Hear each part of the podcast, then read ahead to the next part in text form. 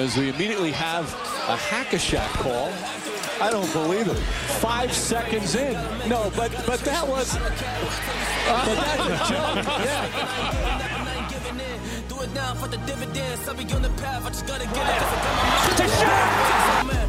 Wait has ended after a half century. The Milwaukee Bucks are NBA champions once again. And this is his house. I am just on the journey. Just know that I'm just going to say. Muy buenas a todos, bienvenidos a un nuevo episodio de Hackashack, esta vez en domingo. Colorín colorado y esta temporada de NBA se ha acabado porque hace escasos días se jugó el último partido, el sexto partido de las finales de la NBA, que coronó a los Golden State Warriors como campeones de esta temporada 21-22. Y para comentar todo esto y más cosas, porque la actualidad no para, tenemos por aquí a Daniel Cortiñas y a Pablo Díaz. Así que chicos, ¿qué tal estáis? Muy buenas, Diego. Es un poco raro, yo creo. Eh, o sea, normalmente cuando se juegan unas finales y ya tenemos campeón, pues comentarlo unos cuantos días después. Pero yo creo que ya suficiente hemos hecho porque hemos movido el podcast que tocaba martes para hacerlo hoy para que no se nos fuera un poco de, la actualidad este tema. Entonces, dentro de los planes que tenemos, porque ahora teníamos otro episodio que tampoco podíamos mover demasiado, yo creo que, hemos sido lo suficientemente flexibles para hablar hoy aquí de, lo que queda, de bueno, de lo que dio de sí ya el último partido de, de temporada NBA. Bueno, y que la gente no se preocupe porque, claro, esto viene un domingo, pero el martes no lo vamos a dejar desierto. El martes va a haber algo. Que si eres muy listo, seguramente puedas saber, puedas saber lo que venga el martes. Sí, vamos a hacer el mock draft. El martes, mock draft. y, eso. O el misterio, ¿eh? Eh sí, sí, con ganas hoy de, de, hablar del partido del otro día y yo creo que un poco la temporada en general, ¿no? Porque al final aquí pues nos vamos a ir un poco a repasar todo el año. Y me gusta que veo, por ejemplo, al señor Sudi en el chat y quiero que la gente de Boston venga a dar la cara hoy. Así que me gusta, me gusta. Bueno, daremos la cara también Dani y yo, que apostamos por Boston Celtics en esta serie, o sea que... Exacto, también. Hoy toca, toca pechugar. Puede ser que yo de hecho acertase el resultado, 4-2, incluso. No lo recuerdo. ¿eh? No lo sé. Me, quiere sonar. Me quiere sonar, me quiere sonar, sí. Igual dije en 7. Bueno, no sé. Es lo de menos. Bueno, dos el ganador, Pablo. Sí, con eso me conformo. Dentro de nuestras penurias en cuanto a predicciones. Eh, algo es algo. Eh, bueno, temporada que al fin y al cabo va a ser histórica. Independientemente de cómo hayan sido las finales, de quién haya sido el ganador. Pero los Golden State Warriors que se llevan el título en el año del 75 aniversario. Y todo esto y mucho más lo comentaremos ahora a continuación en nuestro Bajo el Foco.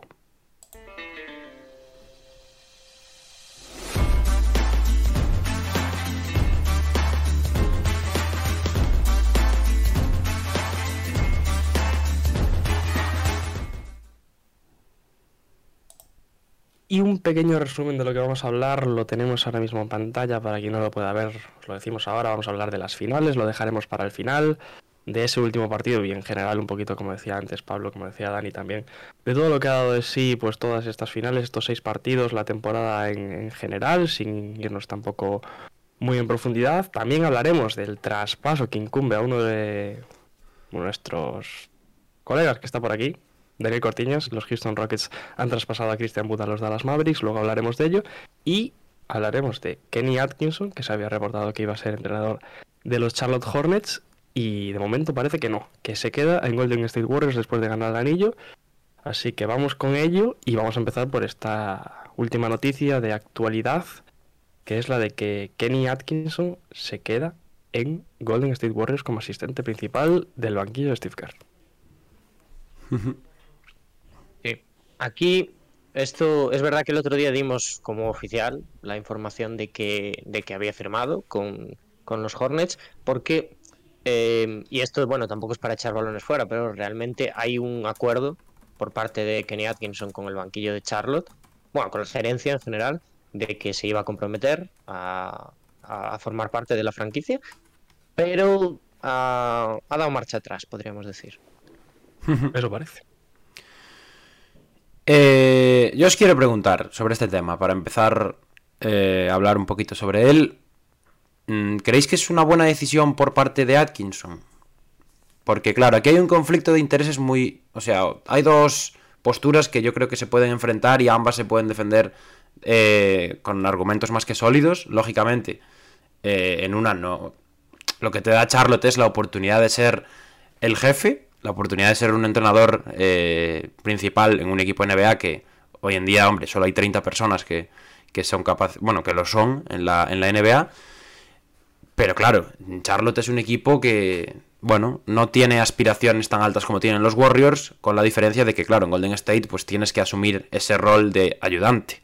Entonces, no sé, vosotros en la situación de Atkinson, ¿qué haríais? ¿Qué no haríais? ¿Creéis que está bien, que está mal? No sé. A ver, Kenny Atkinson no deja de ser un entrenador que ya tiene algo de recorrido en la liga como entrenador principal en, sus etapas pasadas y ahora mismo está al lado aprendiendo, como quien dice, del, del que es el mejor o si no uno de los mejores entrenadores de la liga. Decisión acertada, errónea. Yo creo que no hay una decisión correcta en este caso. Yo creo que ahí va más por sensaciones propias de él. Lo que sí que se me parece muy raro es que cuando se anunció esto, cuando bueno, cuando se anunció, cuando se filtró que iba que iba a ser entrenador de Charlotte Hornets en el entre el cuarto y el quinto partido más o menos, pues que haya cambiado tan rápido la, opinión de Atkinson después de ganar el campeonato, dos días después o un día después se anunció de, de ese último partido. Que en un tramo de una semana pases de ser entrenador o de haber dado tu palabra para serlo, a rechazar esa idea, a mí por lo menos me, me parece bastante, bastante raro. Sí, sí, o sea, a ver, ahora claro, es, es, muy fácil pensar que es por realmente ganar el anillo, ¿no? Pero por lo menos da, da la impresión. A la pregunta de Pablo, yo creo que es el eterno debate de eh, si te compensa ser cabeza de cartel en, en, cualquier lado, en un equipo, o si prefieres ser segunda espada, ¿no? Y ganar, ¿no? Es como eh, en este caso, pues extrapolado a la posición de, entrenador. Habla mucho, ¿no? De que jugadores que, buscan el anillo, que que son aprobado el anillo ahora, lo quiere volver a probar el año que viene. Sí, sí, sí, sí. Quizás es una manera de eso, de alargar un poquito más la racha, por lo menos contender, ya no digo ganadora, y, después a ver si, si puede optar a algún banquillo. Pero bueno, este ha sido un año en el que se han movido muchos banquillos, igual no volvemos a ver tantas vacantes por ahí. Pero es verdad también que siendo asistente de un equipo campeón, probablemente haya más ofertas. Yo, o sea, una cosa, ¿eh? el banquillo de Charlotte también me parece bastante difícil de gestionar, ¿eh? Por, hombre, hombre. por todo lo que tiene el equipo alrededor en cuanto a plantilla y también en cuanto a años pasados. Ya, ya, ya. me parece una ah. completa difícil para el entrenador que caiga. Yo, yo quiero destacar algo que, que ha dicho Diego y que creo que muchas veces caemos eh, o sea, que no deja de tener razón, pero creo que muchas veces caemos en quedarnos en el, en el tópico de que un entrenador asistente está como para aprender del principal, ¿no? Y, creo que muy pocas veces valoramos que, que, vaya, que un buen equipo de entrenadores asistentes puede ser importantísimo para que un equipo sea campeón. Y yo entiendo, lógicamente, que aparte de la propia decisión de Kenny Atkinson de quedarse, ha habido pues un interés por parte de los Warriors o una o una un movimiento para intentar que se quedase. Y, eso también ha jugado una parte importante, ¿no? También, eh, claro, más allá de, lo que comentábamos ahora de cola de león o cabeza de ratón, tú también tienes que ver dónde estás cómodo trabajando, ¿no? Y, la sensación que da es que los Warriors son el, el, oasis, el paraíso para cualquier entrenador, ya sea como asistente o ya sea como, como entrenador principal. Yo personalmente no me voy a meter mucho en la decisión, creo que eso al final depende de cada uno, es una opinión personal, pura y dura. Mm, lo que sí me sorprende, que lo estabais diciendo también, es que se haya, en plan, que se haya hecho público. O sea, porque yo creo que esto que ha pasado con Atkinson pasa con muchísimos entrenadores más. Y ha pasado miles de veces. Pero la diferencia es que, o sea, ahora se ha hecho público, en plan, iba a ser él y luego, pues se ha sabido que al final ha dado el paso atrás. Entonces, pues, bueno, yo no, sé, me llama la atención, ¿eh? Yo no creo tanto eso, o sea, o sea, realmente, vamos a decirlo así, o sea, había un acuerdo de, que iba a ser entrenador. Hmm, pero, claro, según fuentes, ¿eh? Según fuentes, no hay nada oficial. Pero quiero decir, este, este acuerdo era con él también, o sea, él ya había dicho que iba a ir. Claro, entonces, Yo no sé si eso pasa mucho, a mí me da la sensación de que no. Vale, entonces está un Por poco más feo. Vale. a- a- aún claro pues que o sea no no yo creo que no sabemos tampoco mucho lo que ha pasado es, es interesante sí que me parece interesante Y es gracioso, en plan que. me- en plan, a que había acordado ser tu entrenador, literalmente gano un anillo y al día siguiente, nada, es que me quedo, ¿sabes? No A ver, deja de- yo no sé si le hará mucha gracia a los fans de Charlotte que ahora tienen dos, dos picks en el draft y están sin entrenador no deja de ser anecdótico. Sí. Seguro que Clay de fiesta le dijo, venga, llámalos y diles que no vas. Atkinson. Va, no hay huevos, no hay huevos. Venga, llámale ahí a Michael Jordan. Va, no, tiene, no tienes lo que hay que... Y el otro, ¿cómo que no? Que no, que no. Bueno, fijo. También te digo, Eh, hay que... hay- ya es fuera de borracheras o no, hay que tener mucho valor para llamar a Michael Jordan y decirle, oye, que no voy, al final. Cuidado. Cuidado, Pero eh. no es el jugador. Bueno, a, a mí casi me impone más ahora, ¿eh? Tiene pinta de ser jefe de una mafia o algo. sí en sí verdad ahora sí, tiene, en verdad tiene, tiene pinta de mafioso, mafioso, potente. Sí, sí. Eh, bueno, y hablando ahora del banquillo de Charlotte, eh, lo tenemos ahí a la derecha, Terry Stotts, Mike D'Antoni, que habían sido los dos finalistas junto a Atkinson para ese puesto. Ahora Charlotte vuelve a abrir ese proceso de, de búsqueda de entrenador. Eh, suponemos que estos dos van a ser los candidatos principales, pero no descartemos que aparezca ahora alguno más, ¿no? O que le vuelva a cambiar de opinión. O que vuelva a cambiar de opinión. Y diga, no, ahora sí. Ahora sí quiero. No sé, pero el, el problema lo ha sacado Dani ahora, ¿eh? O sea, el problema es que realmente se van a plantar en el draft sin entrenador, siendo Charlotte un equipo que, bueno, tampoco depende de lo que pase en el draft para el futuro, pero que sigue, ten- sigue teniendo picks de lotería y Claro. eh, sigue siendo un equipo al que, al que si pesca en el draft le va a interesar mucho. Para, Y para... Exacto. con esa posición que tiene Charlo que va a estar bailonga entre jugadores, eh, yo creo que la palabra del entrenador va a ser importante también. Claro, por eso. Los Vosotros, ¿no? Tiene la Vo- 13 y la 15, ¿no? Claro, pero vosotros creéis que va a salir, o sea, van a tener entrenador para el miércoles, para el bueno, jueves a la noche. No Estamos creo. a cuatro días, Claro. yo creo que es bastante precipitado. Sí, ver, es verdad. Es verdad. Es, es- claro, y y- el movimiento es sencillo. El movimiento es sencillo. El 1 me falla, voy a llamar al 2. Otra cosa es que el 2, Sí. el tiempo que se tome. Ya. Es verdad que, que el entrenador tampoco pinta muchísimo. y Esto es una realidad. Al final, eh, lo que pasa mucho es que la gerencia escoge un jugador o hace el movimiento y después le dice al entrenador, oye, lo, lo, lo mejor para que una organización funcione y tal es que haya una comunicación lógica y que estas decisiones pues se lleven un poco consensuadas. Pero, pero bueno. Hombre, cuando hay dudas si tienen y, así siempre... Yo creo que es importante, ¿eh? hablarlo sí. Sí. Yo le doy más importancia a, la- a lo del entrenador, sobre todo para saber cómo quiere jugar, porque ya te digo yo, por ejemplo, que de estos dos que tenemos ahora aquí como candidatos, D'Antoni seguramente no iba a querer al mismo tipo de jugador que iba a querer Terry Stotts. Fijo. Mm. Seguro. Y también te digo, a ver si estos dos eh, quieren ser el segundo plato de, de Charlotte Hornets.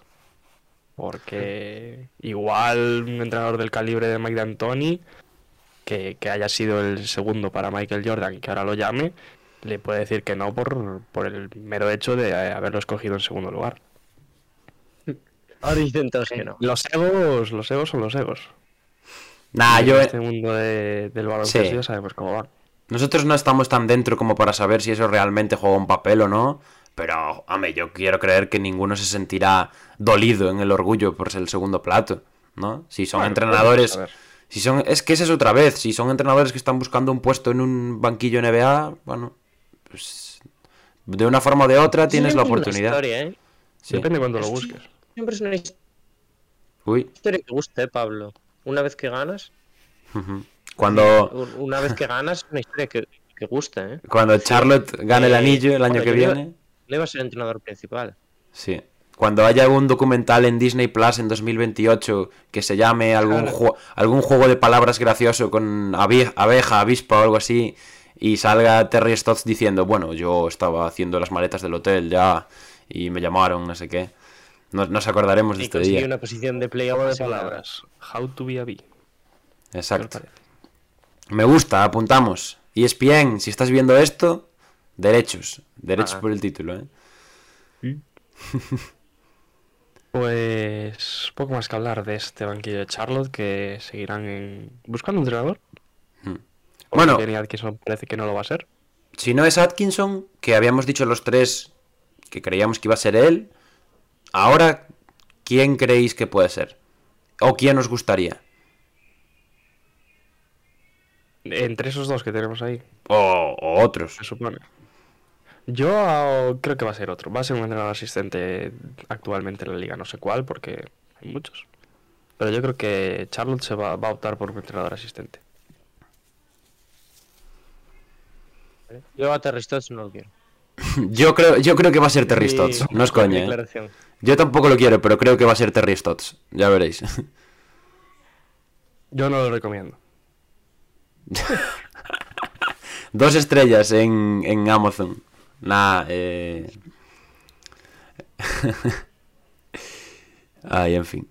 Pues vamos a pasar de temita y vamos a hablar de algo que ha salido esta semana. Segundo traspaso oficial de, bueno, de, de cara a la temporada que viene.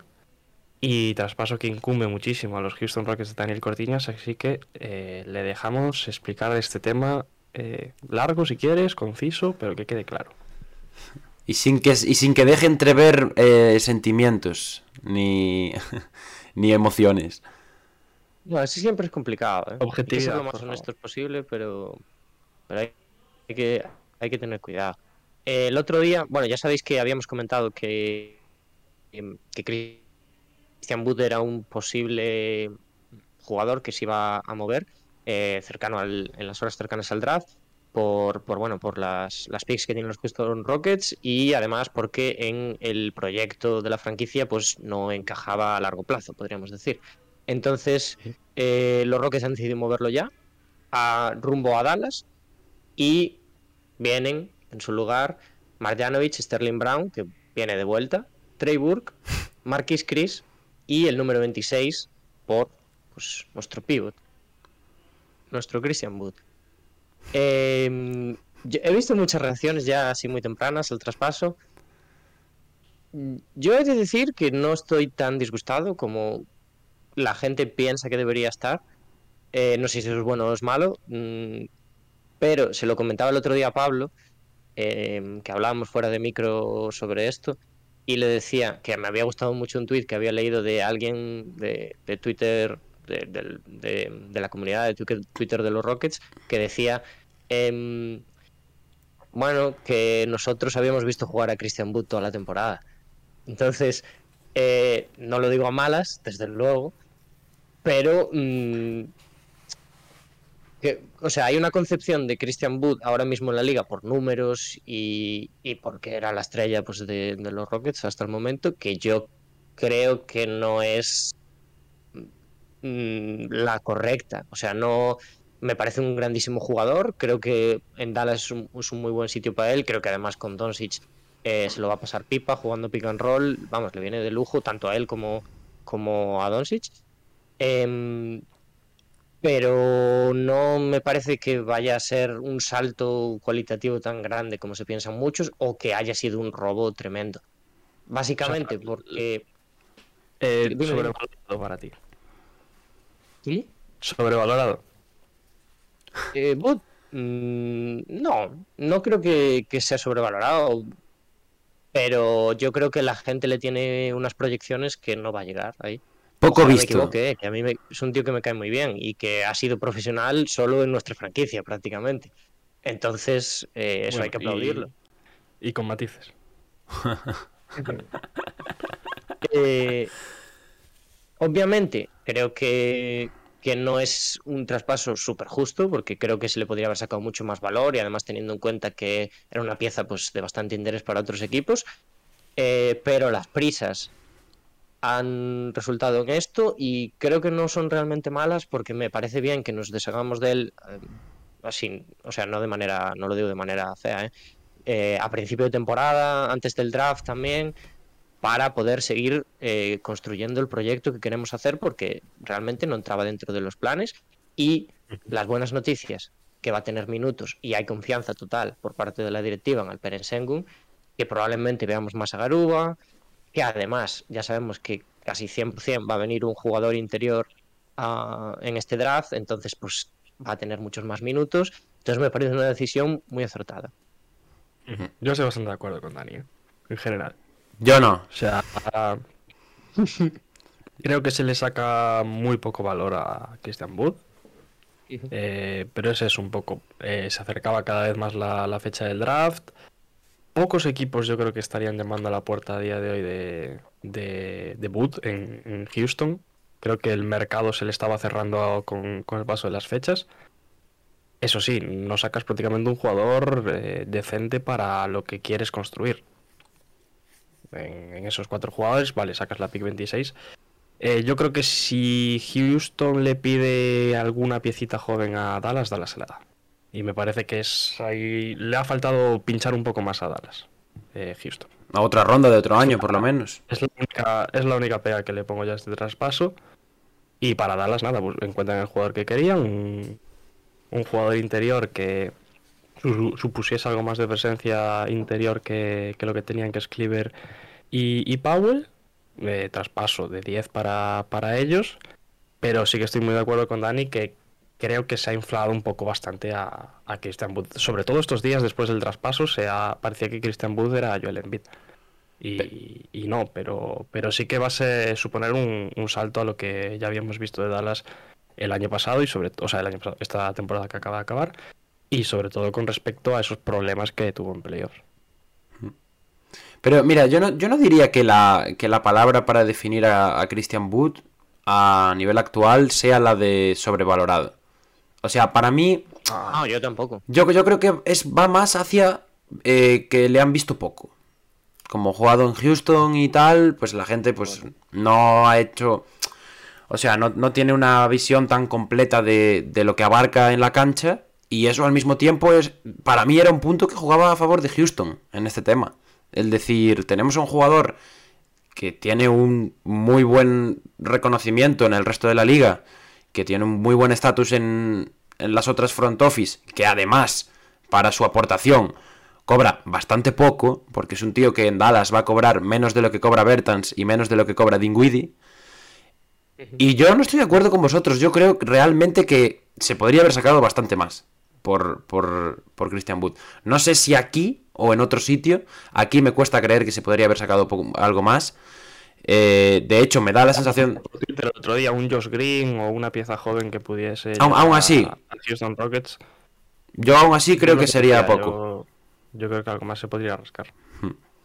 Yo creo que en otro equipo te podrían haber dado algo más interesante. Un pick más alto, por lo menos. Quizás. Mira, Charlotte te podría haber dado ese 15, por ejemplo yo creo. No sé, es que yo soy muy malo para estas cosas, pero, pero la sensación que me transmite es de que se ha malgastado un poco el valor que tenga Christian Wood, ya sea un valor exacerbado para lo que realmente es o no. Pero no sé, no sé. También os digo una cosa, ¿eh? Wood, último año de contrato. Sí, sí, bueno. También jugaba en contra de, Houston. Por eso, por eso. y que ahora juega, entre comillas, a favor de Dallas para esta temporada que Christian Wood tendrá que salirse si quiere ganarse el pan para el año que viene, como hizo Jalen Bruce en estos pasados playoffs, sobre todo, y, etcétera. Entonces tendríamos, o sea, Dallas espera ver a un Christian Wood a mejor nivel incluso que el de los Houston Rockets para que ese contrato para el año que viene sea mucho mayor, sean Dallas o no. Pero, pero tú fíjate que incluso el tema del contrato era otro punto a favor de Houston, yo creo, porque eh, lo ibas a sacar sí o sí, por lo cual tú ya te olvidabas de esa renovación que podría haber sido un pastizal y que a largo plazo podría haber sido incluso tóxica para, ti. Y para un equipo que quiera dar un salto competitivo este año o que quiera hacer eh, una apuesta por, por, la siguiente temporada e ir a por el anillo, pues será una pieza más que jugosa. Y al final lo hemos visto con Dallas, que es el que se ha llevado el premio. pero, pero no sé, a mí es la sensación que me da. Yo creo que, más allá de que Wood, eso, no es tan bueno como creemos que es y en eso estoy totalmente de acuerdo con vosotros. Yo creo que se podría haber sacado alguna cosita más interesante por él. En lo que sí estoy... En lo que sí estoy de acuerdo. Parece que lo estamos pintando. No, no, no, no. No, pero... Pero bueno, tampoco es un pivot top. Top 5 de la NBA, ¿no? Entonces... Mm, sí que estoy muy de acuerdo con vosotros en que creo que era importante moverlo eh, moverlo 100%, eso está claro, y era importante moverlo antes del draft, para aclararte las ideas y para saber qué ibas a hacer de cara al año que viene y también para darle esa confianza a los chavales que tienes en, plantilla ya. Pero, pero, pero es eso, yo creo que había, había otras franquicias que te podrían haber dado paquetes más jugosos por él que un pick 26, porque realmente aquí lo que sacas es un pick 26. Y en relación a eso, ahí sí que me acerco un poco más a tu lado. Eh, había que moverlo antes del draft, pero ese pick 26 a mí también me parece bastante poco. Hmm. Me, me sabe a poco. Yo creo que podrían haber tirado algo más. Pero bueno, al fin y al cabo se ha dado lo que se ha dado. Tendremos a Luka Doncic el año que viene acompañado por, por Christian Booth en el interior. Y tú, Dani, de esos cuatro nombres que, se marchan, ¿sacas alguno para poder sacar algo aprovechable en el equipo? ¿O, qué te parece?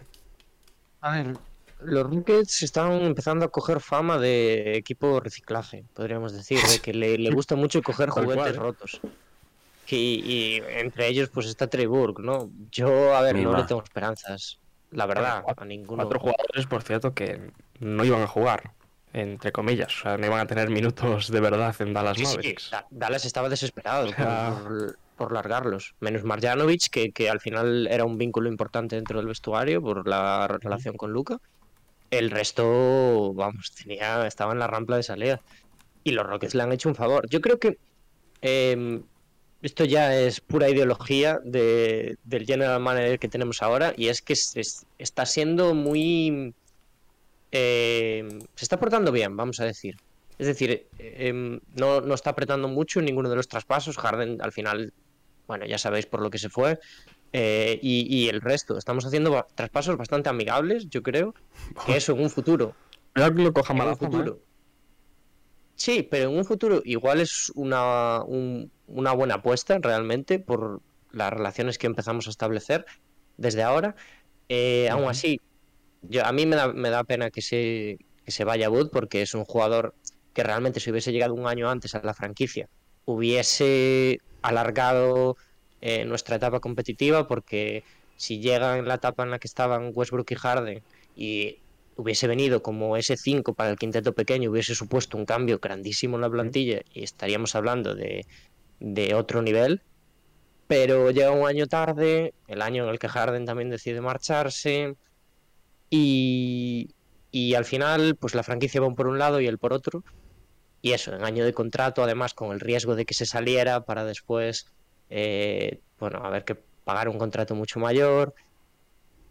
Mm, es un jugadorazo ofensivamente, por cualidades es un unicornio. Ahora bien, a los amigos de Dallas les mando un saludo porque lo de la defensa va a ser mm, todo un espectáculo. ¿Y para Dallas qué? ¿Cómo lo veis?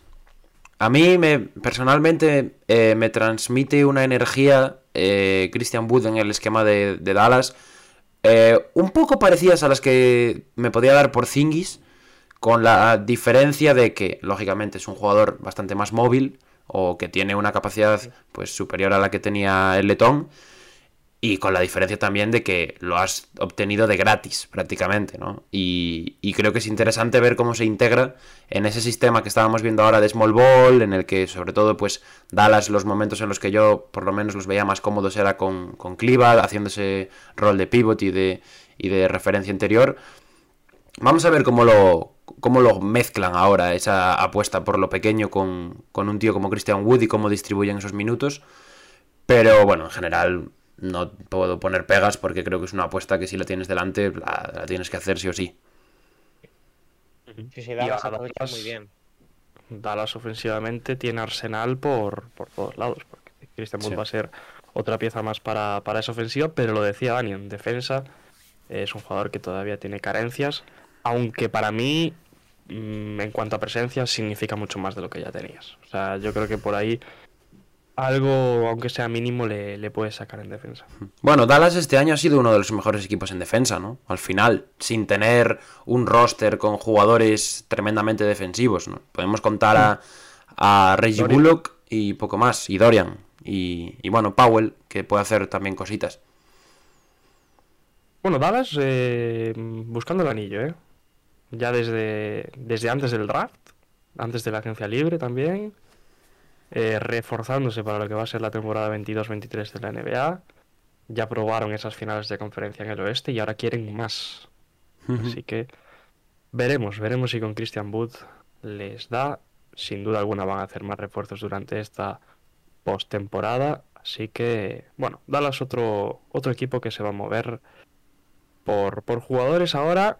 No creo que del calibre de Christian Wood, pero sí que refuercen la plantilla para, para poder luchar por el anillo. Bueno, y en Houston, Dani, perdona, eh, va a haber que cortar a gente o mover más.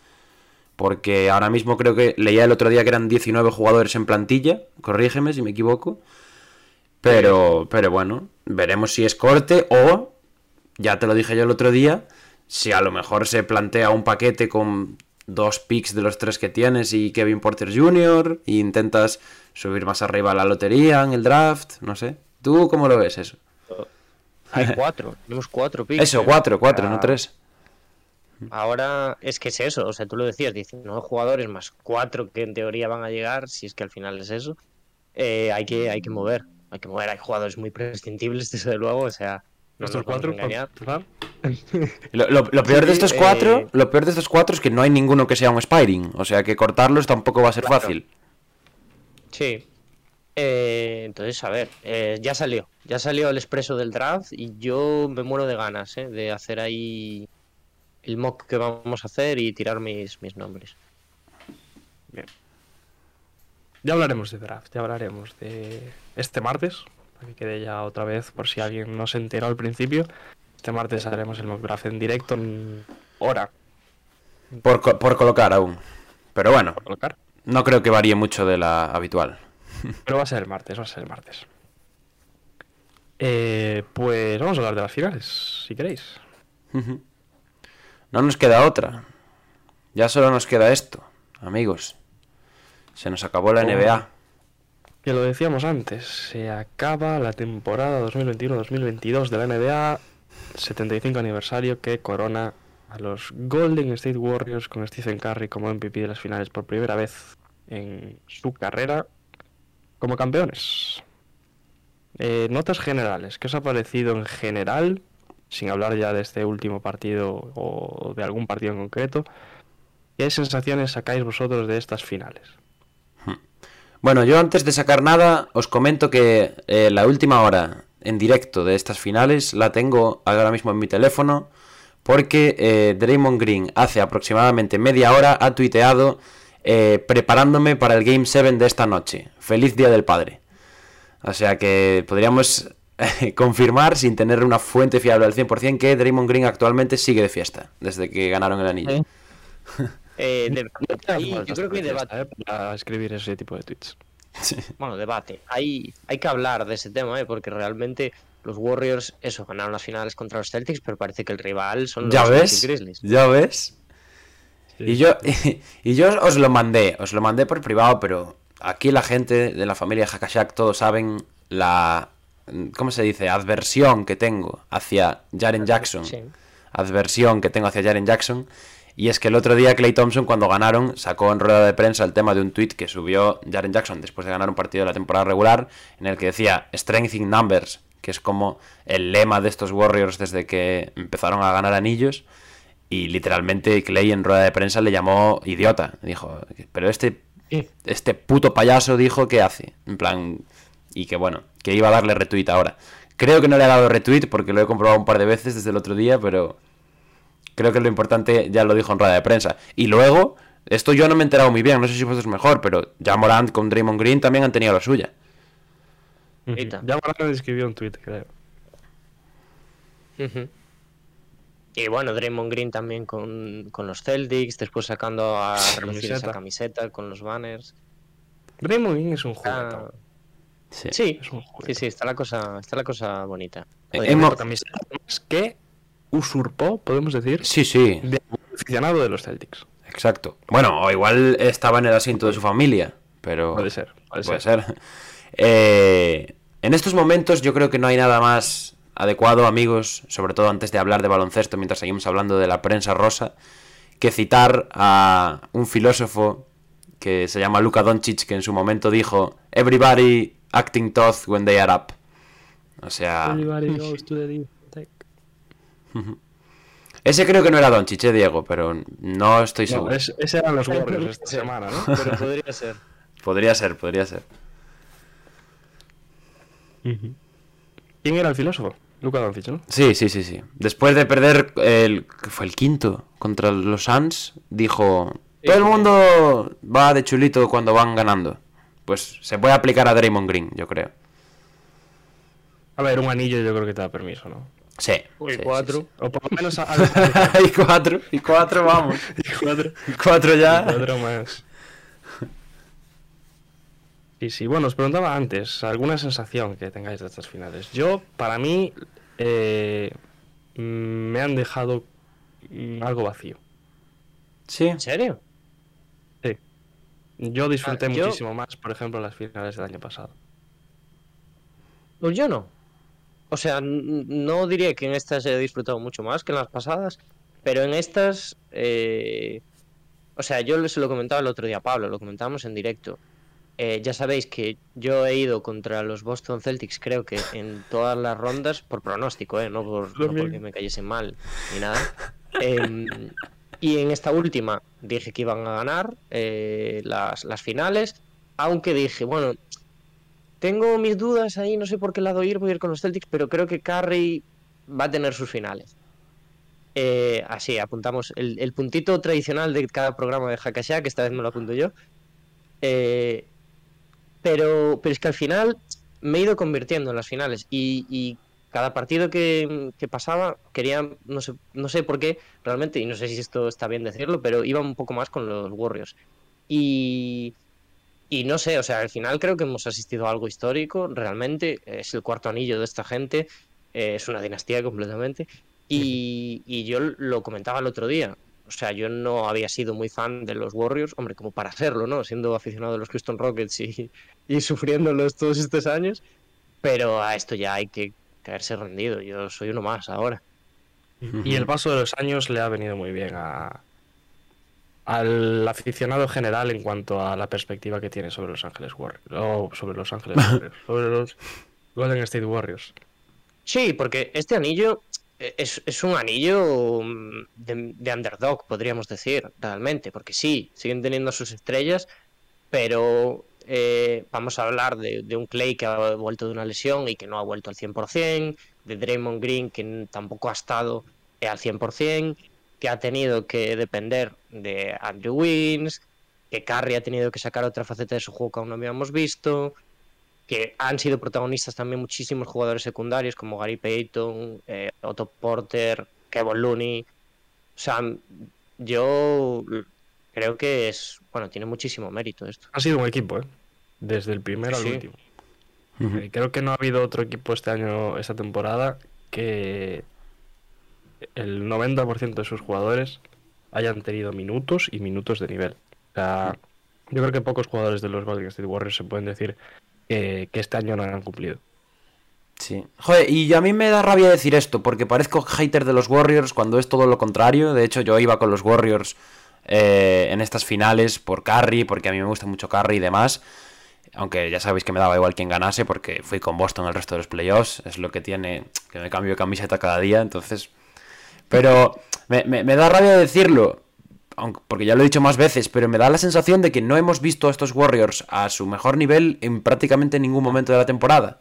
Y Al menos un la poco... totalidad de ellos. ¿no? Sí, claro. Un poco al principio sí, con Curry, que bueno, empezó siendo el claro favorito para el MVP, con un mes, mes y algo tre- tremendos. Después vino la lesión y, y no estuvo tan bien en- desde que volvió. Pero en estos playoffs más de lo mismo. Primera ronda contra Denver no plantó cara prácticamente el, equipo de los Nuggets. Y después contra, contra Memphis en la siguiente ronda creo que estuvieron muy por debajo de lo que se esperaba de ellos y aún así lograron pasar relativamente fácil. Y luego en finales de conferencia, pues ahí sí que yo creo que fue cuando empezamos a verles eh, carburar al, al nivel más alto de este año, por lo, por lo menos. Mm, creo que es un anillo que no por ello pierde valor. Es un anillo que se lo lleva el mejor equipo de toda la temporada a lo largo, porque por mucho que diga esto, los que no lo han ganado ha sido porque podrían haber estado aquí arriba durante gran parte del año, pero en el momento clave se han pegado una una, una buena, una batacada. Esa es referencia clara, clara, ¿no, Pablo? No, yo lo digo por muchos. Hay otros, como los de Los Ángeles, que no han estado en todo el año. Que también, Yo- bueno. Yo te lo decía porque últimamente te veo muy activo en Twitter con cierto tipo de contenido que a mí me hace también especial gracia, que es en referente al equipo de Fénix sobre los virus estos del gimnasio, ¿no? No, no, pero eso decir. no lo digo por los Suns, lo digo también, pues, por ejemplo, por los Bucks o por, mm, no sé, Mi- Miami también. Entonces, eh, creo que al final es un anillo justo, creo que es el anillo al mejor equipo de la temporada. Boston, de enero para Le aquí, ponemos al anillo de este año. Que Adam Silver no lo entregó. que faltaba... eh. ¿Quién faltaba este año? ¿No faltaba nadie? La rodilla de Robert Williams. Mickey, Mouse Ring, Mickey Mouse Ring, sí. Marcus Smart, no sé qué. El anillo de la ausencia de Middleton, le podemos llamar a este. Exacto, exacto. Eh, eso, y Boston, de enero para aquí, claramente el mejor equipo de la NBA para mí, hasta ahora mismo. Pero, pues, igual tuvieron cositas que ver ahí, como el tema de lesiones, y también, pues, al final, la experiencia en estas finales te acaba jugando un factor importantísimo. Y ya hablaremos del futuro de Boston, pero la realidad es que a día de hoy los Warriors han transmitido la sensación, por lo menos cada vez más conforme pasaba la serie, de que tenían el control de la eliminatoria. Al principio sí que yo creo que Boston eh, demostró mucha personalidad y les, les pillaron desprevenidos, pero conforme se han ido adaptando a la serie, yo creo que, que han sabido gestionar todo, prácticamente. Es, es tal cual eso. Para mí, eh, Golden State Warriors, sin necesidad de ser infinitamente mejores, han ganado esta, esta serie de Boston Celtics porque han conseguido llevarse los partidos a su terreno. A, a lo que ellos hacen bien, a lo que saben hacer y, y Boston ha sucumbido al fin y al cabo. Boston no se ha encontrado, eh, Golden también ha forzado que, ciertos jugadores de, Boston pues tampoco hayan tenido partidos espectaculares como venían siendo lo común en ellos. Y es lo que ha decidido un poco al fin y al cabo la serie. Eso y que tienes a jugadores de un, a un magnífico nivel, perdón, como Curry, como Draymond, que Draymond eh, en la mitad de los partidos ha hablado más que jugado, pero que su mera presencia ya es, ya es otra cosa. Eh, Clay también eh, siendo bastante regular en general. Eh, Jordan Poole, aunque podemos decir que no han sido su- sus finales, no ha, no ha rendido al nivel que, que nos tenía acostumbrados el resto del año, en general en playoffs. Pero es que lo venimos diciendo, son un equipo muy completo estos Golden State Warriors y para mí, lo decía antes Pablo, da una sensación de que no han jugado al 100% ninguno de sus partidos, o sea, al 100% del nivel que pueden dar. Y es algo que puede asustar al resto de equipos de cara al año que viene. Bueno, yo creo que quizás en estas finales y un poco en las de conferencia sí que ya les hemos visto más cerca del 100%. Pero aún no en su Sí, pero a mí máximo. me sigue dejando esa Claro. sensación de que este Sí. equipo puede ser mucho mejor. Puede ser mucho mejor. Y eso también es un punto a favor a tener en cuenta para el año que viene. Porque tienes Y no jugadores. por potencial, ¿eh? sino por actualmente, a día de hoy, este equipo puede jugar mucho mejor. Y también por potencial, porque Sí, tienes, jugadores, tienes jugadores jóvenes, eh, Jordan Poole, los rookies de este año, hay gente en el banquillo que también puede seguir aprendiendo. Eh, al final es lo que es lo que decíamos desde el principio. Estos Warriors, mientras siga junto, mientras siga junta la, la, la columna vertebral de este equipo y vengan nuevos jugadores como ha sido Wiggins este año o como lo que pueden llegar a dar algunos de los que tienen en, en la segunda unidad, van a seguir siendo candidatos si las lesiones se lo permiten hasta que ellos quieran. Y lo mencionabas ahora, es gracioso que, quitando nuestros equipos, eh, el verano pasado Golden State Warriors fue el equipo que más quebradero nos dio de cabeza. Porque hablábamos de esas dos picks que tenían en el draft, que si traspasarlas, que sí que no. Y al final Kuminga y Moody eh, son campeones de la NBA. Sí, sí. Eh, que bueno, también los Wiseman, ¿no? Que- También los Wiseman, También- imitando la foto de Kobe Wiseman, ¿eh? Buenísimo. ¿No lo visteis? Ahí, ¡buah! Este anillo que me ha costado tanto conseguir. Buenísimo. Eh, Eh, un proceso de recuperación, eh, que ya va, sí. va a volver a el baloncesto. Pues tú, pues tú ríete, o sea, tú haz la coña, pero ya no solo por la aportación de Kuminga y de Moody, que creo que no es un factor diferencial, sí que han tenido sus momentos, pero hasta ahí. Pero igual si hubiesen hecho ese traspaso que nosotros habíamos puesto en nuestro mock draft del año pasado y se hubiesen traído a otro jugador que cambiase un poco el, el esquema del equipo, igual no habrían sido campeones. Quién sabe, por mucho que esa pieza que viniese pudiese ser un jugador diferencial. Nunca lo sabremos. Al fin y al cabo, 4 en 8 años. Lo decía Dani Exacto. antes, dinastía total y absoluta. Para mí, Y ahora me voy a tirar a la piscina. surge el. No sé si va relacionado con esto, pero surge el debate de qué dinastía es mejor. Si la de Para mí- los Bulls Pablo. o esta de los Golden State Warriors. Voy, No. voy a intentar hacerte un favor, Pablo. Sí, Voy a intentar hacerte un favor. Que es decirte que recapacites porque cada vez que pasa algo así eh, realmente importante dentro de la liga, tú le das la importancia que merece y un comentario muy valiente El, siempre. el Jason Tatum es el mejor jugador del, del mundo. en este pero vamos a sacar ese tema otra vez. Desde luego, porque aquí Hola. valoramos a la gente valiente, No, pero animamos a que se le dé varias vueltas también. sí, y, y Yo no le he dado vueltas. No Es, yo siempre que digo algo aquí es porque le doy vueltas. No suelto las cosas por soltar. Yo iba a decir que para mí estos Warriors son la segunda mejor dinastía de la historia, por detrás de lo de los Bulls. Porque pensaba que me ibais a plantear otro debate, pensaba que me ibais a decir, sí, bueno, y los Celtics de los 60 que ganaron 11 anillos de 13, no sé qué.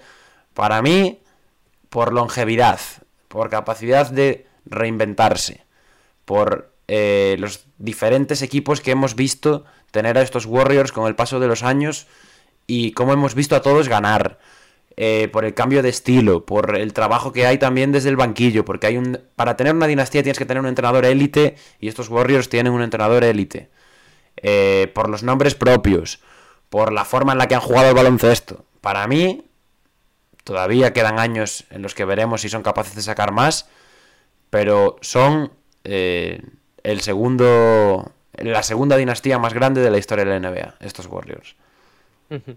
A ver, yo, yo no me voy a mojar. Yo no me voy a mojar. Pero creo que este anillo no es cosa de una temporada y es eh, un reconocimiento al proyecto. Y creo que hay que dárselo. Es decir, este anillo, no sé si es el culmen, porque realmente yo creo que es cuando menos herramientas han tenido para poder ganarlo, se podría decir, porque estamos hablando de que, bueno, faltan piezas importantes de otros años, porque Iguodala no es el Iguodala que vimos en, en los otros campeonatos, porque no está Durant, etcétera, etcétera, porque no hay tampoco otro generador como podía ser, que además lo comentaba Pablo el otro día, que me parecía un tema muy interesante, como podía ser Livingston, que veíamos que Poole, eso, no acaba de funcionar en esa faceta y demás. Si empezamos a sacar nombres, eh, creo que eso, no sé si es el culmen, pero sí que es un paso más en el proyecto y esto demuestra eh, la longevidad del plan de los Warriors, que es decir, que es confiar en, en, bueno, el draft que hacen, un poco la, la gestión total, después traer a Kevin Durant y en, en esa etapa post Kevin Durant, que estás perdiendo al mejor jugador del mundo, que tienes lesionado a uno de los mejores jugadores del mundo, como es Clay, que tienes que empezar a reconstruir por Harry también pasa por un proceso de lesión también bastante amplio. Sí, sí, sí, se pierden una temporada entera, no van ni a playoffs. Em, ¿Cómo ahí hay una evaluación de mercado de decir, tenemos a, a D'Angelo Russell, la concepción que el, que el mundo tenía por aquel entonces de D'Angelo Russell, ¿eh? Y hay un traspaso por Wiggins. Además, yo voy a hacer un, un inciso. Eh, es- estoy empujando por hacer un podcast sobre el- este anillo de los Warriors. Vamos a ver qué me comentan mis compañeros después cuando hablemos sobre la sobre la gestión. Él lo va a ver, está plazo. claro. Sí. Eh, he visto un clip, porque estoy empezando a coger clips ya. He visto un clip de un Notas, porque es un Notas completamente. Que no voy a decir quién es, porque eh, no me acuerdo ya, eso para empezar. Lo tengo por ahí, pero no me acuerdo. Pero lo decía, lo decía en un sitio importante, ¿no? Un Sí, sí, comentarista, sería ¿no? terrible. Sí, sí. Que era eh, diciendo que qué hacían eh, los Warriors traspasando por Andrew Wiggins con un carry además que le iban a tener que poner una mano ortopédica. Eh, bueno, o sea, es unas, de- unas declaraciones de auténtico notas impresionantes. Y, Pues es lo que digo. ¿no? No, si fuera No, Perkins lo diría, claro. Porque es muy el No, estilo. no Kendrick. Eh, pero, o sea, me, me parece que es lo que digo, que tiene un meritazo tremendo haber construido el equipo que, que ha- han hecho. Y, y sobre todo, mm, la pieza angular de este, de este proyecto es Kerr. O sea, lo que ha hecho Kerr en estas finales, porque es lo que decíamos antes, hay, ha habido un jugador que ha estado bien en todos los partidos, que es Stephen Curry. Y Andrew Wiggins, podemos decir. Pero cómo después ha activado el resto de complementos para estar al nivel de los Celtics o incluso superarlos, porque al final han ganado en seis partidos, o sea, es, es digno de mención. Yo os digo una cosa, ¿eh? para mí sin Steve Kerr, eh, estos Warriors no ganan ninguno de los cuatro anillos que tienen. Es que es, que es la ideología completa de los Warriors. Sí. A ver, Porque- nunca se sabe, pero... De la mano de los jugadores es él el que, el que forma la idea, es él el que encuadra el equipo y es él también el que reconstruye esa idea después de la marcha de Kevin Durant. Que también es algo que hay que destacar también, ¿eh? Estos Warriors han callado muchas bocas porque recuerdo que se dijo que también relacionado con la figura de Curry, que nunca iban a ganar nada sin Kevin Durant. Y aquí están Sí. otra vez. Y no han tenido el camino fácil tampoco. Quiero decir, Pues desde luego. estás jugando contra estos, estos Celtics que no sé, no sé en qué lugar se situarían en la lista de rivales a los que se han enfrentado los Warriors en unas finales, pero no creo que sean los peores, ni mucho menos.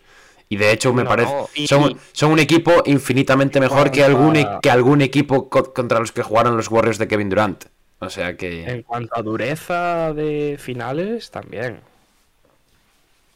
Y además, eh, por, por pura comparación de plantilla, lo decíamos en la previa que hacíamos de las finales, los Celtics, eh, por características, están por encima de los Warriors.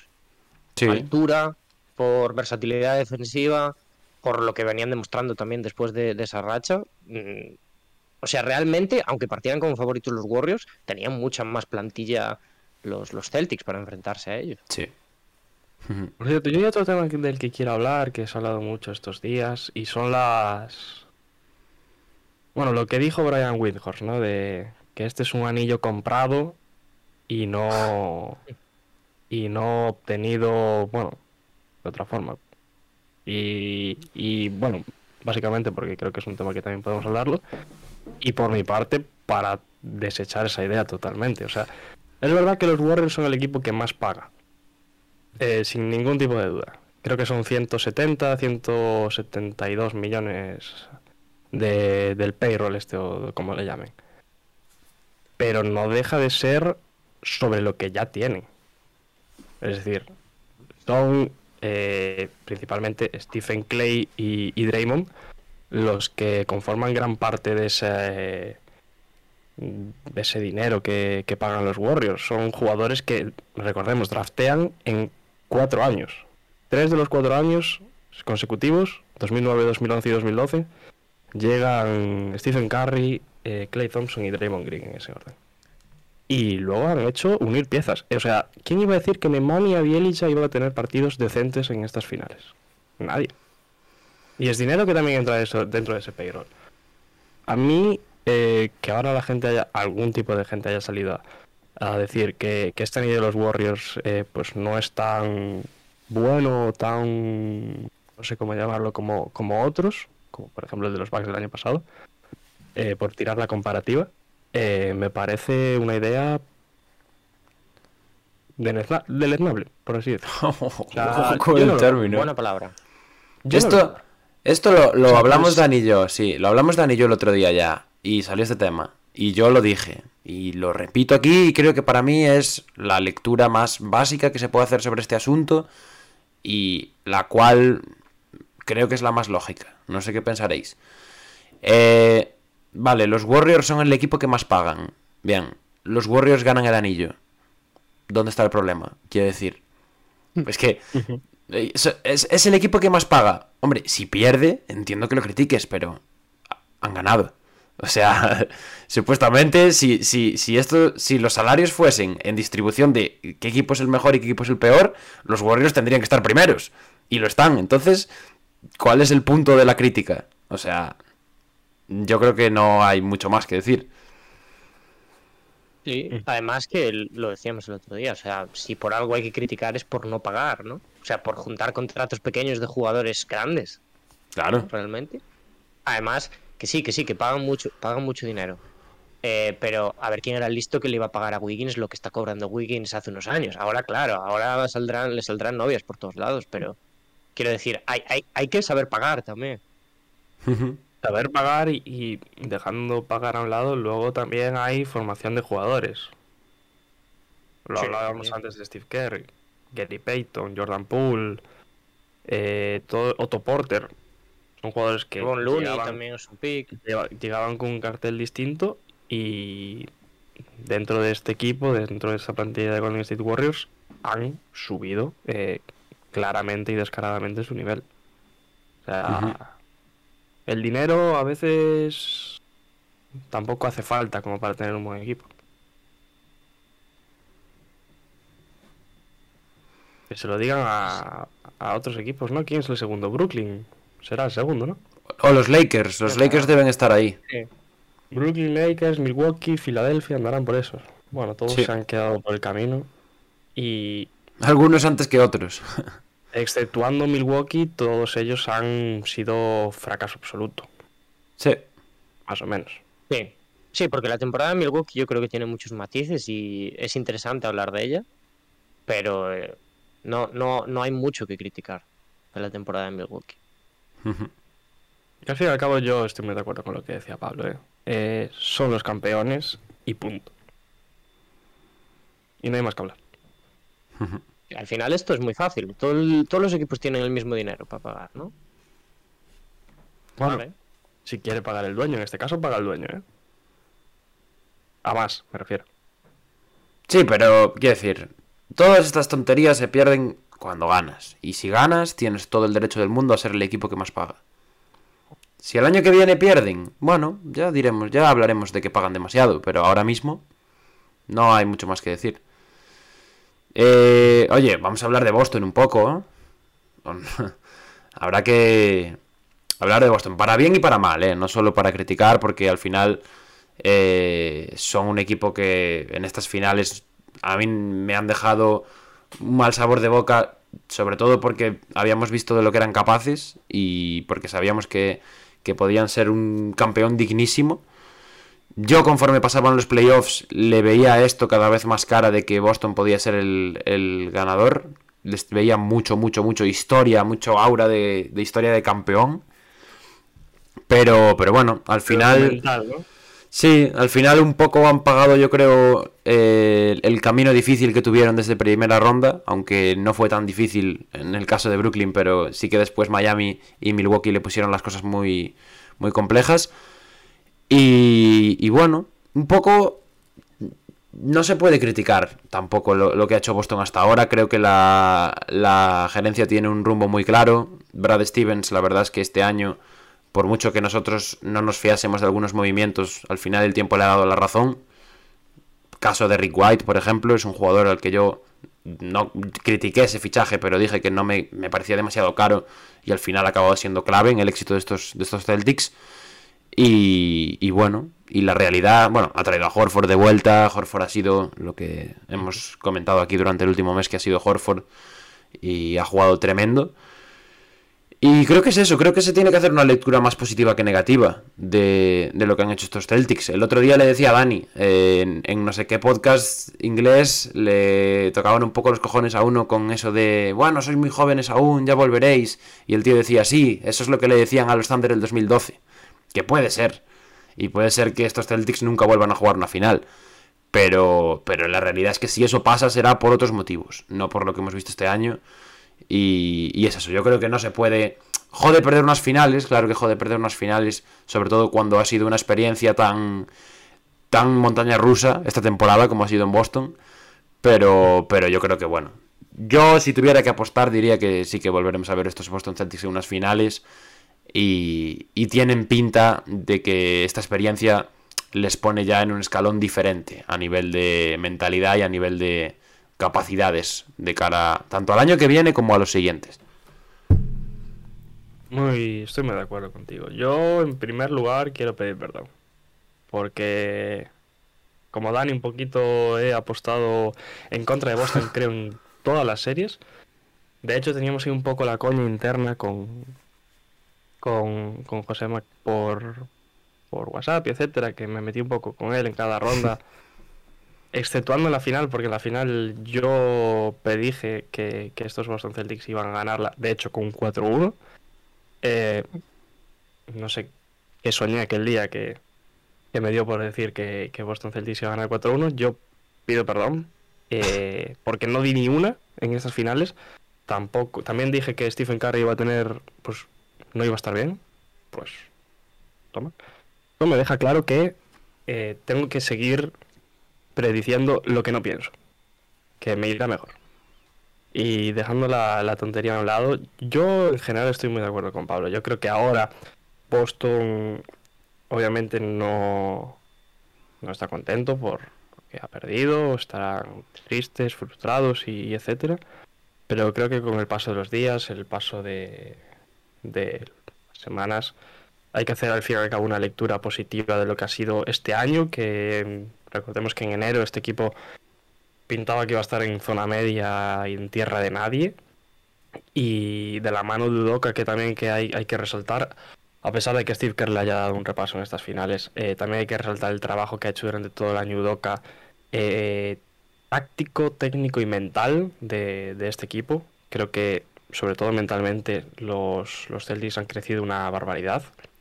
Eh, son un equipo muchísimo más hecho de lo que veíamos hace escasos meses. Eh, han encontrado pues una ofensiva, un, unas características ofensivas y defensivas que, que conjuntadas pueden hacer a un equipo campeón y es el camino a seguir. Ahora vendrá un verano también de refuerzos, pero esa base y lo que decía Pablo, esa primera experiencia en, en unas finales, que es lo que llevan buscando ya varios años, eh, está ahí. Y, y, es raro, ¿no? No lo consiguieron con Kyrie, no lo consiguieron con la llegada de Hayward. Eh, parecía que tenían proyectos súper buenos ahí atrás y lo logran con un proyecto que parte del fichaje de un nuevo entrenador, lo cual habla muy bien eh, de Udoka y de la gerencia también de estos Boston Celtics en confiar en un en continuar con un proyecto pero dándole una, una visión distinta que al fin y al cabo los ha llevado a estas finales. Yo eh, creo que es una valoración muy positiva la que le doy a la temporada de Boston. Me parece en general, aunque hayan perdido de sobresaliente la, la temporada, pero se le ha escapado al final. Y lo decía antes, me parece que, que han pecado en dejar que, que, los Warriors se llevasen los partidos a su terreno y para mí fue lo que sentenció al fin y al cabo la serie. además de los movimientos que ha hecho Brad Stevens, también habla muy bien de él. Eh, que además nos echábamos todas las manos a la cabeza cuando, cuando dejaba de ser entrenador, porque decíamos, madre mía, pero ¿qué está haciendo? Habla muy bien de él, saber dar un paso atrás para que el equipo dé dos hacia adelante. Eh, saber soltar el equipo, que eso no me parece nada fácil, y más pues, eh, con todo el cariño que le tiene él. Y, y ha sido el segundo mejor entrenador del año. Entonces, eso era muy difícil partiendo de eso, posición de novato en el equipo. Entonces, mmm, creo realmente que es algo que hay que valorar mucho. Eh, en general, la temporada ha sido un paso adelante para el proyecto que sí, es verdad que puede ser que no se repita, porque bueno, al final ya sabemos cómo va la competición y demás, pero hemos visto que todas, es, es, todas las energías que han cambiado a mitad de temporada en los últimos años. Estoy hablando de los Suns de la burbuja, estoy hablando de, de Dallas de este año, estoy hablando eh, de los Miami Heat también. Han al final sido recompensadas ya no solo por eh, algo esa temporada, por algún logro pequeño esa temporada, sino en el futuro se han visto recompensadas con unas finales, con unas finales de conferencia. Entonces, eh, creo que no sé si va a haber otras finales pronto, pero sí que van a estar eh, por aquí. Y, me parece un salto que necesitaba el proyecto ya. Tatum está en una madurez impresionante ahora, Tatum y Jalen Brown, pero creo que es más fácil hablar de la figura de Tatum. Eh, creo que hay muchas cosas que pulir, muchísimas ofensivamente, sobre todo que hemos visto que se han arreglado un montón de problemas de otras temporadas y que se ha empezado a funcionar más como conjunto, pero donde ha pecado el equipo ha sido en las prisas, en la distribución de balón eh, muy apresuradas, han perdido muchos balones. En la temporada que viene yo creo que vamos a ver un trabajo grandísimo en el tema de, de cuidar la bola. Y creo que donde hay muy poco que tocar, muy, muy poco, es defensivamente. Porque defensivamente hemos visto también que Udoka se ha adaptado mucho a lo que ha propuesto Kerr a lo largo de las finales. Eh, tenemos a Robert Williams que ha jugado pues, eh, a medio gas todos los playoffs porque no le daba para más al pobre. Por cierto, Entonces- relacionado con eso, no si lo comentasteis el otro día, el, el tweet de Isaiah Thomas sobre la rodilla de, de Sí. Robert Williams. No, no, no lo comentamos, no lo comentamos. Que creo, creo que los Celtics lo han dado todo.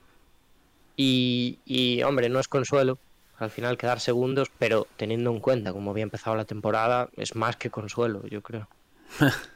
Sí, sobre todo eso, ¿eh? De Igual Tatum, consuelo no es la palabra, pero yo creo que tienen que estar orgullosos de esta temporada. Sí, sí, desde luego. de Tatum, ¿cómo hablamos? Porque hay un debate bastante interesante sobre la figura de Tatum. Hay gente que dice que es demasiado joven aún. Bueno, demasiado no, pero que es joven aún. Que estamos siendo muy exigentes con él. Hay gente, en cambio, que le critica. Ya sabéis que yo soy de esos. Yo, yo sí que le pedía un poquito más en estas finales, sobre todo. Eh, Vosotros, ¿cómo veis a Tatum de cara al año que viene? Yo creo que ahí sí que vamos a estar los tres de acuerdo en que ya es lógicamente un jugador que tiene que estar con la élite más absoluta y que tiene que luchar por ser de los mejores de la liga.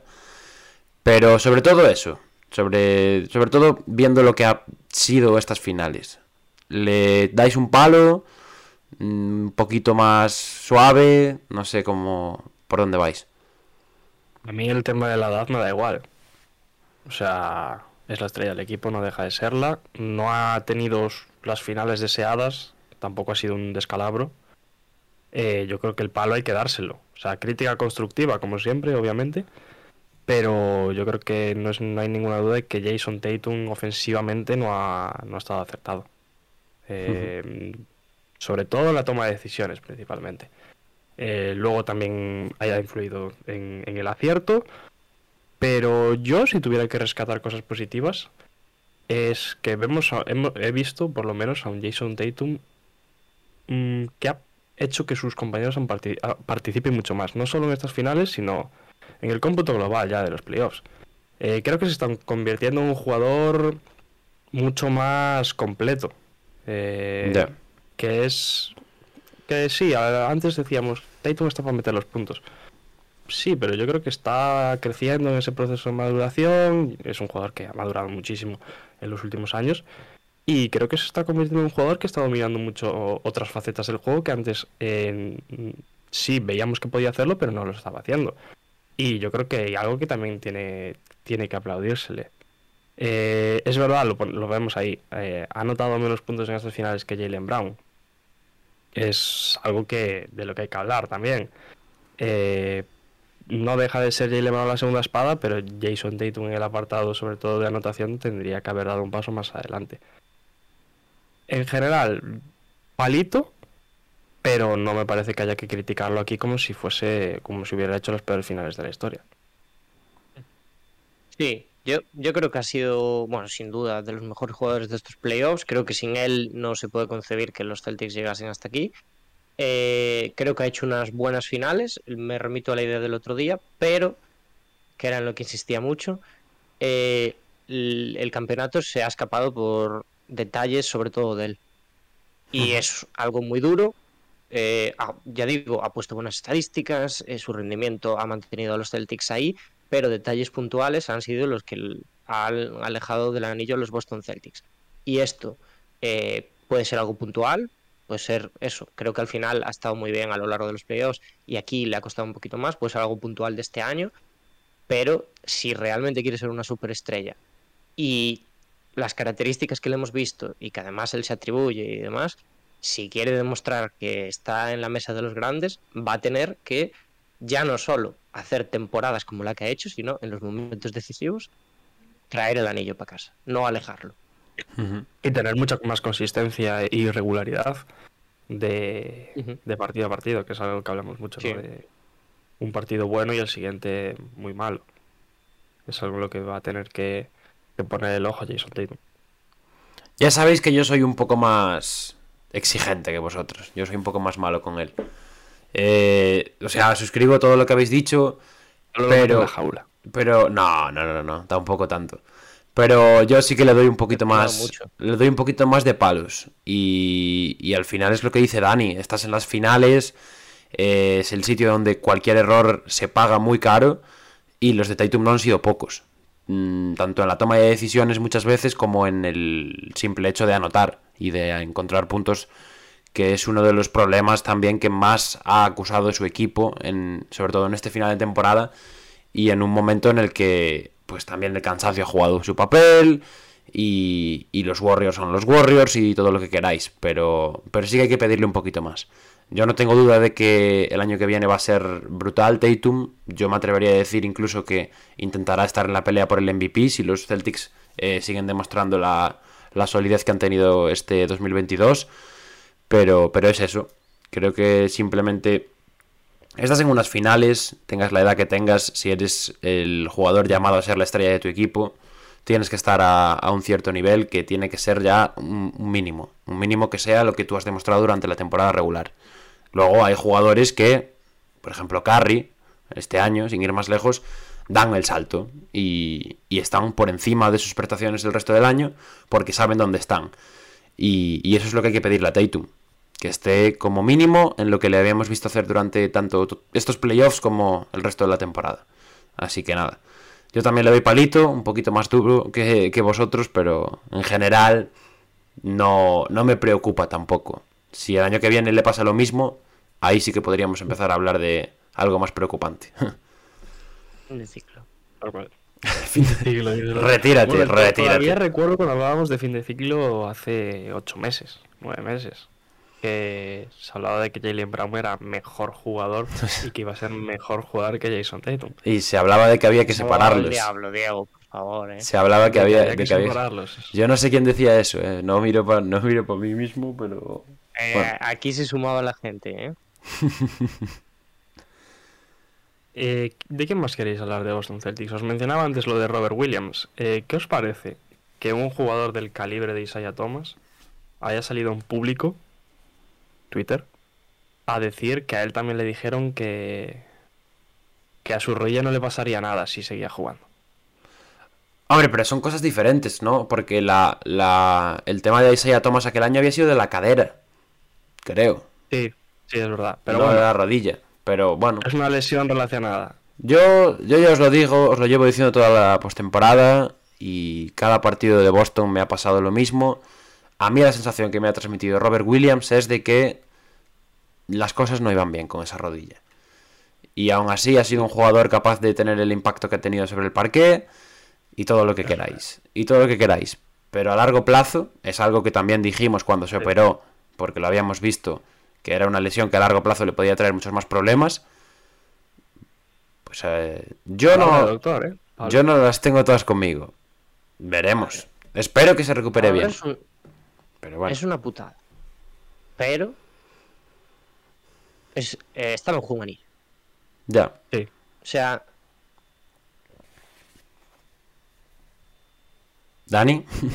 las franquicias no piensan así, pero sí, hay- porque realmente si, si hay que perder la carrera de un jugador por un anillo,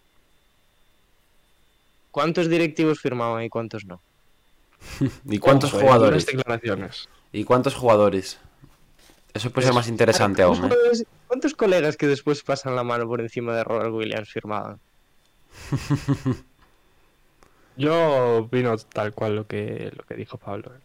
O sea, creo que, que obviamente se notaba que Robert Williams jugaba cojo. Yo creo que quien tenga ojos lo, lo veía claramente. Pero a su vez, eh, su- mera presencia era mil veces mejor que cualquier otro jugador que pudiese jugar ahí. Necesario para los Celtics y sin Robert Williams hubiera habido menos finales de las que ha habido. Ya. Sin ningún tipo de duda. Ya sabemos lo engañoso que es la estadística del más menos, pero cuando en todos los partidos tienes el mejor más menos, no es tan engañosa. y relacionado con lo de Isaiah, a mí, de ser verdad que esa rodilla vaya a ir a peor y que los Boston Celtics le, le hayan dicho eso a Robert Williams y Robert Williams se lo haya creído, no sé, me parece un poco fuerte. Es verdad lo que dice Dani de que mm, obviamente había un anillo en juego y etcétera, pero me parece que eh, no le puedes mentir a tu jugador. Sí, a ver, también quedan muchas cosas en el aire con este Claro. tipo de, Y cosas de que no sabemos al también, final- obviamente. Claro, no sabes cómo se va a desarrollar también una vez que, que el jugador empie- empiece a entrenar de forma normal, quiero decir que no esté compitiendo, ¿no? Al final, esto siempre se dice, pero si estás jugando parece que no duele. Entonces, a ver ahora cómo se desarrolla a largo plazo. Ya Pablo, nuestro experto aquí, sabrá más de este tema. Eh, no, no lo, no lo digo en plan mal, ¿eh, Pablo? Va a haber una serie en todo el verano que sea la lesión de Robert Williams. Yo creo, Estaría bien, ¿eh? Estaría bien. Seguimiento de la especial. honradamente, yo creo que nadie sabe qué va a pasar con la rodilla de Robert Williams y solo el tiempo Ya. dirá si se recupera o no. En Boston le habrán dicho eso lógicamente para tranquilizar y teniendo en cuenta un escenario eh, predecible, pero ya sabemos cómo son las lesiones, que pueden ser predecibles o no. Entonces, no sé, yo De doctor, eso, ¿eh? típico de doctor, ibuprofeno y ibuprofeno y, y mucha agua, y beba mucha agua. Sí. Puede pasar A, pero también puede pasar Z. Exacto, exacto. Entonces. Eh, ¿Qué más de Boston? ¿O lo vamos a dejar aquí?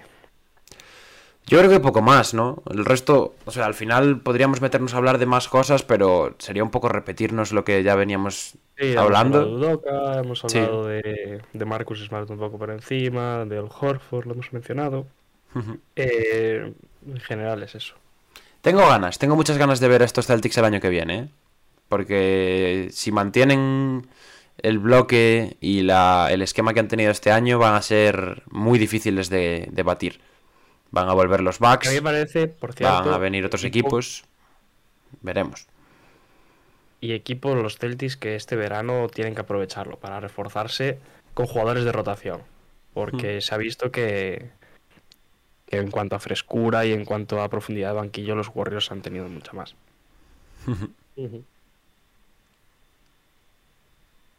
Pues poco más que contar, ¿no? Vamos a ir dejando Sí, por aquí el directo de hoy. No sé si ha salido por ahí alguna noticia de última hora que comentar o... Saldrá ahora cuando cerremos, supongo. Sí, es verdad. En cinco minutos sale. Los que estáis aquí en directo, pendientes el móvil, en cinco minutos Woj anuncia el trade del picuno. Bueno, salió el otro día que, que este Taylor Jenkins renovaba por varios años con, con Memphis Grizzlies. Continuación Sí, del bueno, proyecto. Esperado. sí. asegurada. Sí. Y poco más.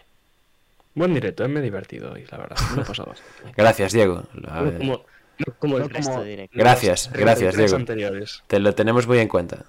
Se agradece No, pero se me ha hecho bastante ameno, ¿eh? por la cuenta que nos trae. ¿Volviste con las pilas recargadas de vacaciones? ¿Qué tal las vacaciones? Cuéntanos, ¿qué tal las vacaciones? Bien, bastante bien. Mm, me llegó a llover incluso. Ah, bueno, eso siempre está bien, ¿no? Para refrescar las ideas y tal. Sobre todo cuando te vas de vacaciones, ¿no? Sí, está, está perfecto. Pero bien, en general bien. Pisé poco la piscina, la verdad. Pero bueno. La pool party. Estuvo... En general estuvo bien. La pool party, ¿eh? No, no lo vi a, a Jordan por allí. Mm.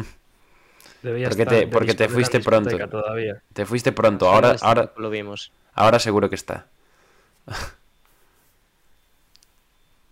¿Y vosotros qué? ¿Qué me decís de estos días?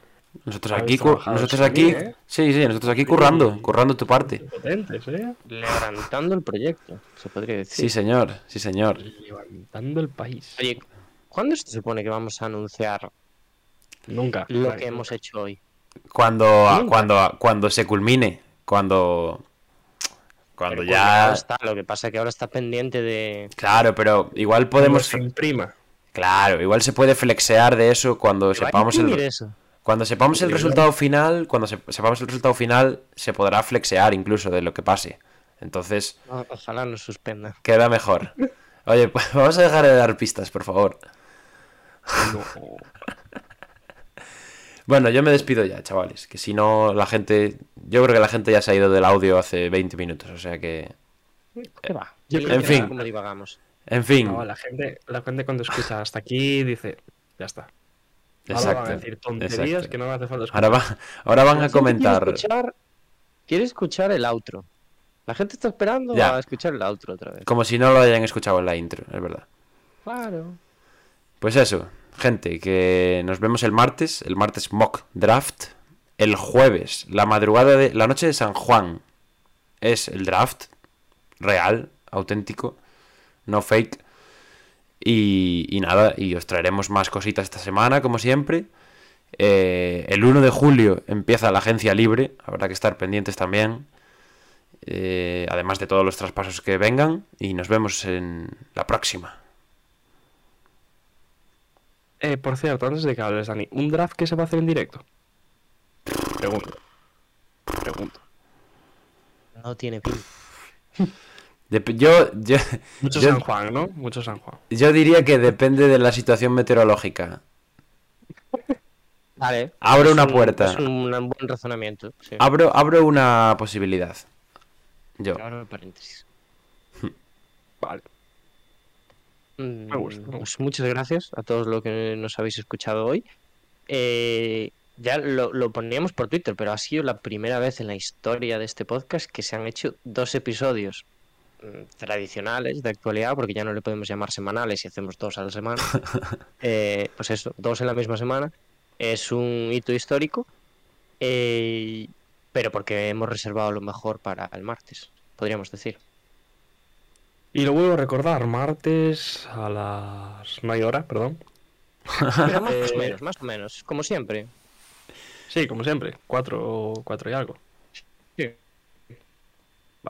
Pues eso, cuatro, cuatro y algo, haremos el mock draft de Hackashack como nos salga las pelotas, literalmente. Sí.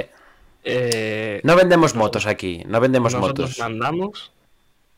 Y nada, muchísimas gracias como siempre por escucharnos, tanto aquí en directo como en plataformas de audio. Y empezábamos el directo con un colorín colorado y ahora os digo que este cuento se ha acabado. As we immediately have a hack-a-shack call. I don't believe it. Five seconds in. No, but but that was. But that's a joke. Yeah.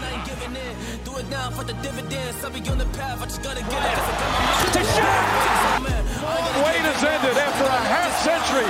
The Milwaukee Bucks are NBA champions once again. And this is his house.